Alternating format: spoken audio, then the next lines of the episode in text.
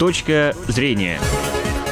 Добрый день. В студии Дина Седова и наша гостья Лидия Степановна Бичкова. Здравствуйте, Лидия Степановна. Здравствуйте, Дина. Лидия Степановна, я вас пригласила сегодня к нам не случайно. Мы будем говорить о вашем родственнике, известном советском и российском актере Юрии Богатыреве. Есть для этого и информационный повод. Недавно вышедшая в Москве книга Юрий Богатырев «Чужой среди своих». Автор этой книги киновед Наталья Боброва. И, конечно же, в этом году отмечается 70-летие Юрия Георгиевича. 70 лет исполнилось 2 марта. Я планировала пригласить вас раньше, но обстоятельства сложились так, что это произошло только сегодня. И обращаю внимание наших слушателей, что наша беседа звучит не в прямом эфире, а в записи, и поэтому номер телефона в студии прямого эфира я не называю. Юрий Богатырев родился в Риге, но мы считаем его своим земляком. Давайте расскажем, какова связь Юрия Георгиевича с Удмуртией. Папа Юры Богатырева, Георгий Андреянович Богатырев, родился в 1914 году 13 февраля в деревне Верхняя Поземь Воткинского района. По-моему, тогда как-то по-другому называлась.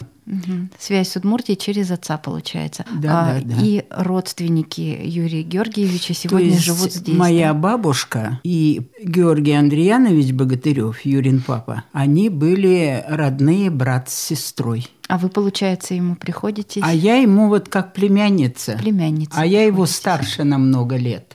Ну, бывает такое, да? Да, э, в стари... сейчас это тоже бывает, но редко. А в старину так было. Родился Георгий Андреянович, и моя мама, разница в возрасте у них один год. Эти два ребенка выросли как брат с сестрой, потому что мама Георгия Андреяновича, Ульяна Кузьмовна, она рано умерла. А моя бабушка, то есть родная сестра Георгия Андреяновича, была ему как матерью, он ее называл крестная, крестная мать. А мы свою бабушку, нас было пятеро детей, мама одна дочка была, и мы свою бабушку тоже называли мамой. И Юра, когда вот приезжал детстве, он тоже иногда мою бабушку называл мама. Все дети называли ее мамой. Вот такая у нас была бабушка. Вот знаете что, мне очень хочется рассказать немножко о Георгии Андреяновиче Богатыреве.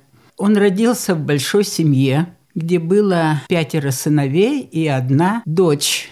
Вот моя бабушка. Это были вот действительно русские богатыри. Все жены братьев Георгия Андреяновича и Татьяна Васильевна Юрина, мама, они очень тепло отзывались о своих мужьях. И впоследствии все вот эти братья, пять братьев, и два внука старшего брата, они все воевали. То есть ушло на фронт семь мужчин, и вернулось оттуда только двое. Вот Георгий Андреянович и его брат Анатолий Андреянович, остальные все погибли. Трое, ну, как бы без вести пропавшие. Можно вопрос, да? Юрий Георгиевич, вот на ваш взгляд, внешне он на отца больше был похож? Да, да, Или копия отец. Копия отец. Да, копия отец. Только отец чуть-чуть ростом был пониже, потому что мама была высокая. Я расскажу позднее, откуда этот дар у него. Конечно, это дар не богатыревский. И вот Георгий Андреянович, закончив школу, 7 классов или, может быть, только начальную школу,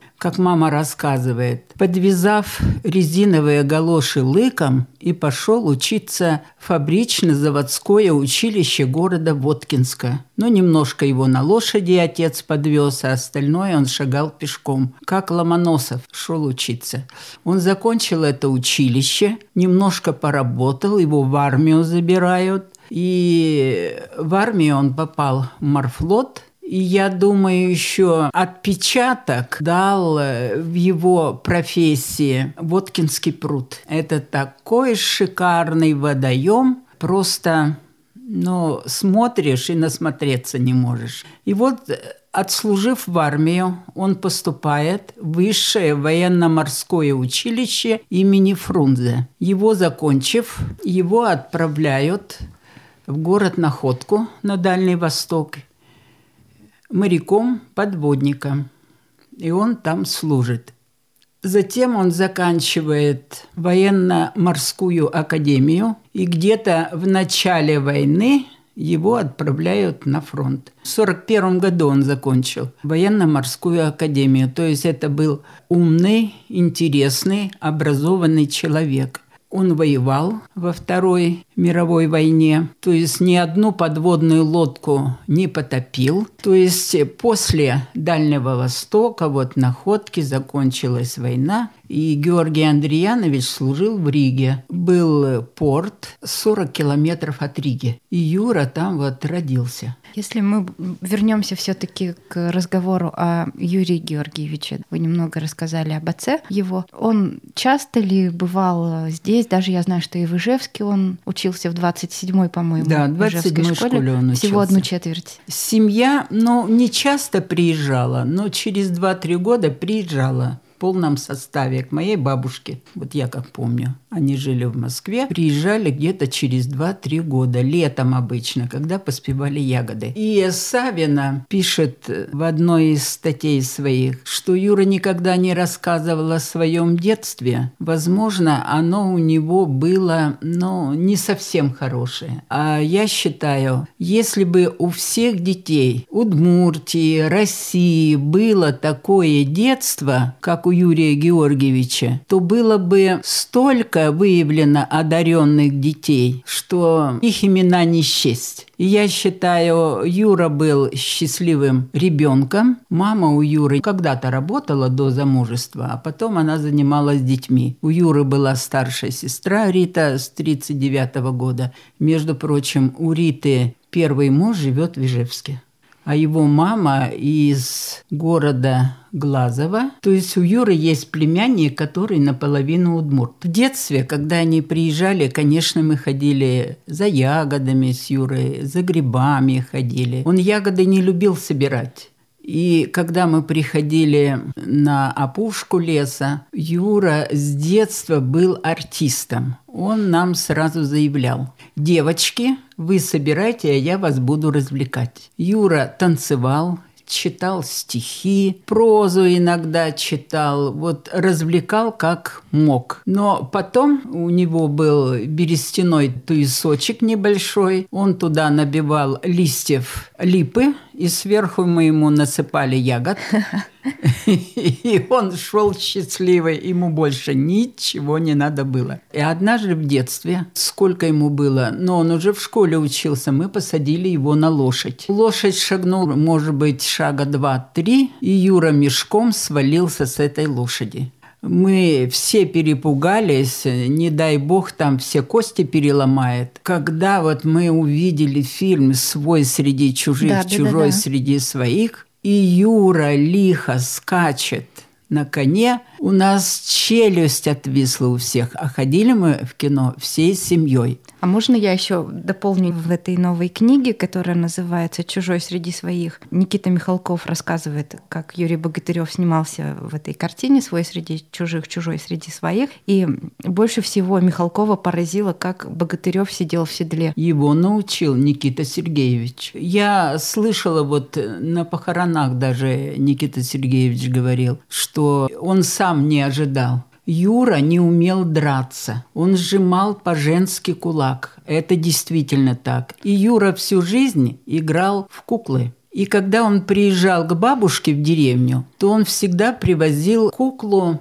как она, перчатка называется. Перчаточная. Клетка была у бабушки, и там кукольные спектакли показывали. Конечно, был режиссером это Юра. Он научил наших деревенских девочек, как держать кукол, э, как говорить, что говорить. То есть они ставили свои спектакли. По жизни жили они на левом берегу, это перед Химками. В школе в своей на Левобережной он был директором кукольного театра. Mm-hmm куклы помогала шить ему мама. И вот в отношении мамы скажу, конечно, Георгий Андреянович – это был настоящий мужчина, храбрый, умный, красивый, достойный. А его мама была очень артистичной женщиной. Она хорошо танцевала, она хорошо рисовала, она хорошо вышивала, она хорошо шила. артистизм, я считаю, он приобрел от матери. Зрители любят Юрия Богатырева благодаря фильмам «Два капитана», «Родня», «Несколько дней из жизни Обломова», ну и многим другим. Я во всех фильмах Юру люблю.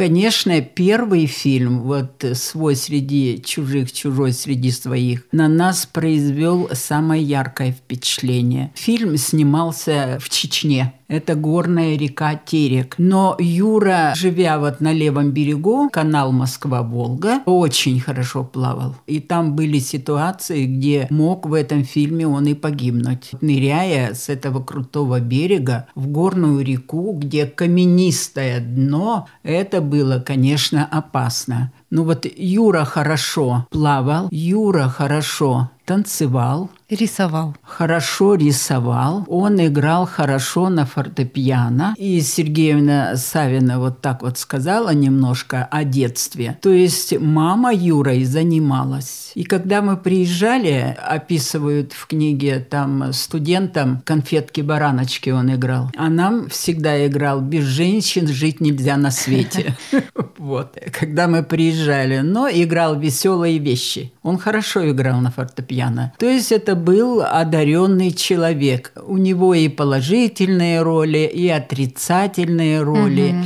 Я люблю всякие его роли. И вот этот Ромашов из двух вроде капитанов. И подлец и все, но он какой-то терпимый подлец. Да, вот. располагает к Тер... себе. Ну, я его, конечно, совершенно другим воспринимаю, потому что он мой родственник, понимаете? Понимаю. Вот, и поэтому я его всякого Юру люблю. Он и действительно был, вот как описывают в книге о нем, был нежный, такой большой, красивый, он очень говорил красиво. И когда бы я не приезжала к ним, Юра обязательно или скороговорками занимался, вот он быстро-быстро говорил. Дальше потом э, тренировал свою речь.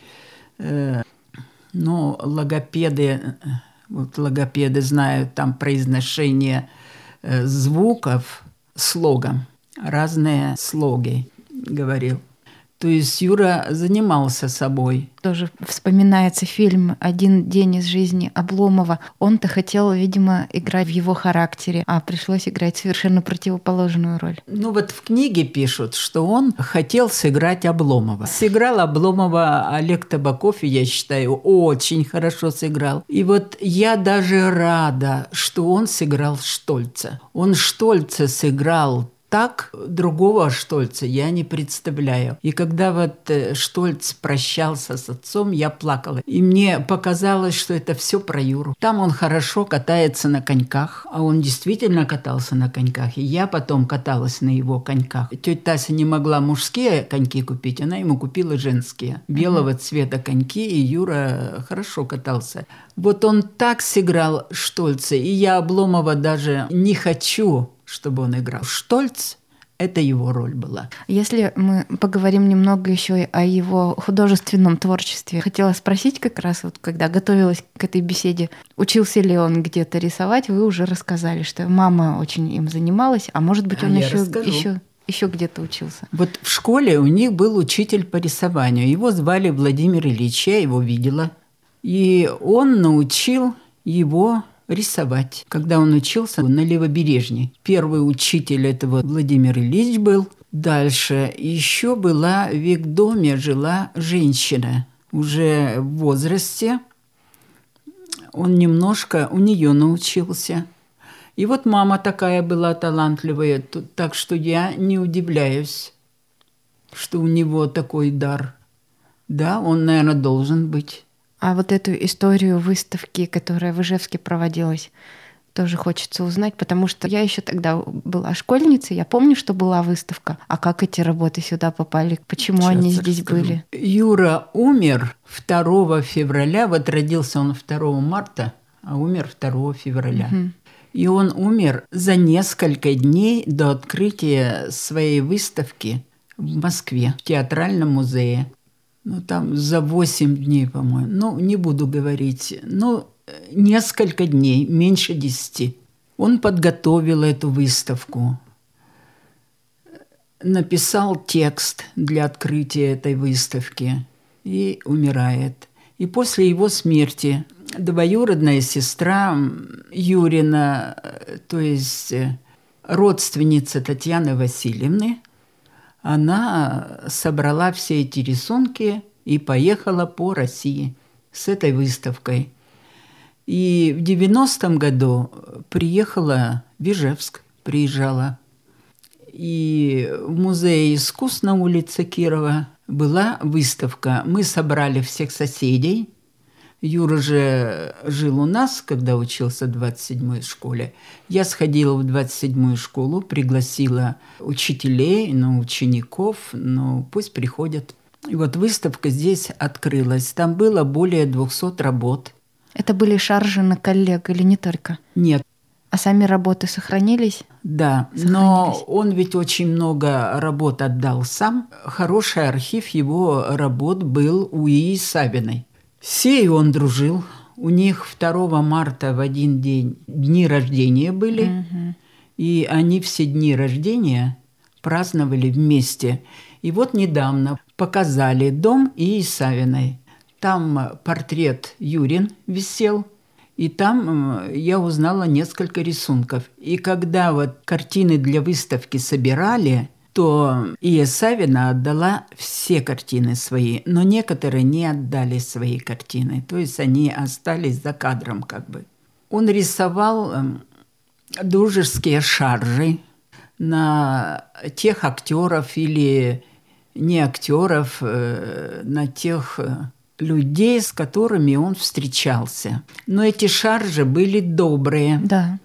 Эти шаржи были добрые. И вот э, Юра сам описывает, они в МХАТе выпускали стенгазету. А редактор газеты был Валентин Гафт. И на него шарж я тоже где-то Вот, видела. Да.